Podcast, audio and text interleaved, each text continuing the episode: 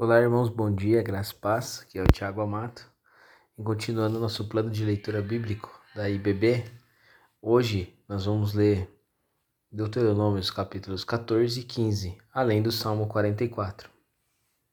Começando por Deuteronômio, o Senhor mostra ao seu povo quais animais puros e impuros, ou seja, aqueles que deveriam ser é, de, servir de alimento e que não deveriam ser, servir de alimento.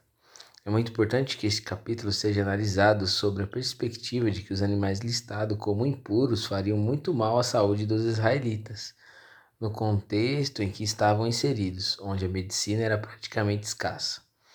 Hoje não. Com o avanço da medicina, higiene sanitária tecnologia como um todo, comer, podemos comê-los, é, que não fará mal, mas caso um deles, mas caso um deles poderia dizimar toda a nação. Na parte final, vemos as leis referentes aos dízimos, mas não estamos sob a servidão destas. Em nossos dias, não entregamos os dízimos por obrigação, mas como uma demonstração sincera de gratidão para o sustento e manutenção da obra de Deus. A liberalidade é algo muito precioso em nosso relacionamento com o Senhor. Nossa gratidão deve ser demonstrada por meio das atitudes práticas. E os dízimos e as ofertas são uma excelente maneira de deixar isso claro. A regularidade desta prática mostra ao nosso Deus que somos constantemente gratos por tudo que ele tem feito. Passando para Deuteronômio 15, o povo é lembrado sobre a importância de observarem a prática do ano da remissão, onde o escravo deveria ser liberto e toda dívida perdoada. O objetivo de Deus para manter todo o seu povo com um padrão de vida digno, onde ninguém tivesse falta de necessidades principais, como comida, água e roupa. Os israelitas, sob nenhuma hipótese, deveriam morrer de fome. Caso contrário, a nação responderia a isso, com um pecado diante do Senhor. Outro ponto muito importante a ser esclarecido é que a escravidão de um israelita não era a mesma da escravatura é, forçada das quais milhares de africanos foram vítimas brutais, nem mesmo com as de hoje, onde milhões de adultos e crianças em todo o mundo são subjugados. A escravidão em Israel era temporária, não podia passar de seis anos. O escravo deveria ser bem tratado, não havia espancamento ou tortura, em nenhuma hipótese, recebia das refeições diárias e tinha um local para dormir. A escravidão normalmente acontecia quando uma pessoa estava endividada e não tinha como pagar.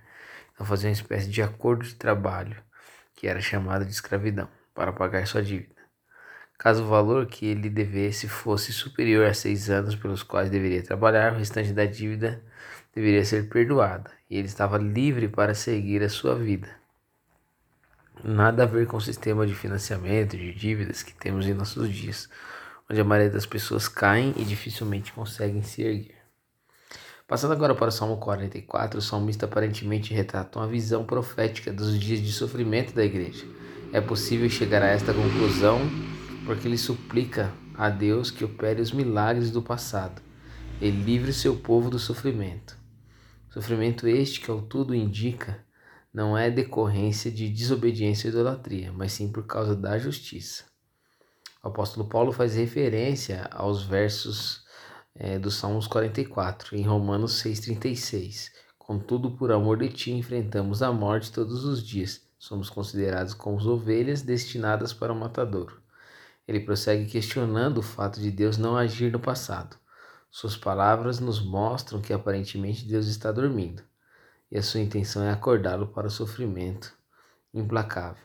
Quando observamos esta oração, podemos com certeza traçar um paralelo com os terríveis dias de perseguição vividos pela Igreja nos primeiros séculos. A despeito de todo o poder de Deus, ele não livrou a todos. Dadas essas características, não é exagero pensar que este salmo se aplica aos dias da igreja.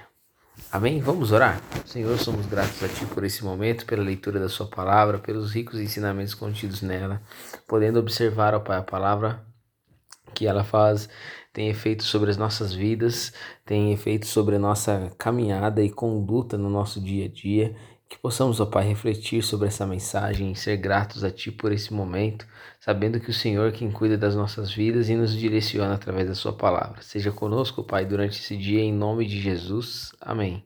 Deus abençoe a todos. Bom dia.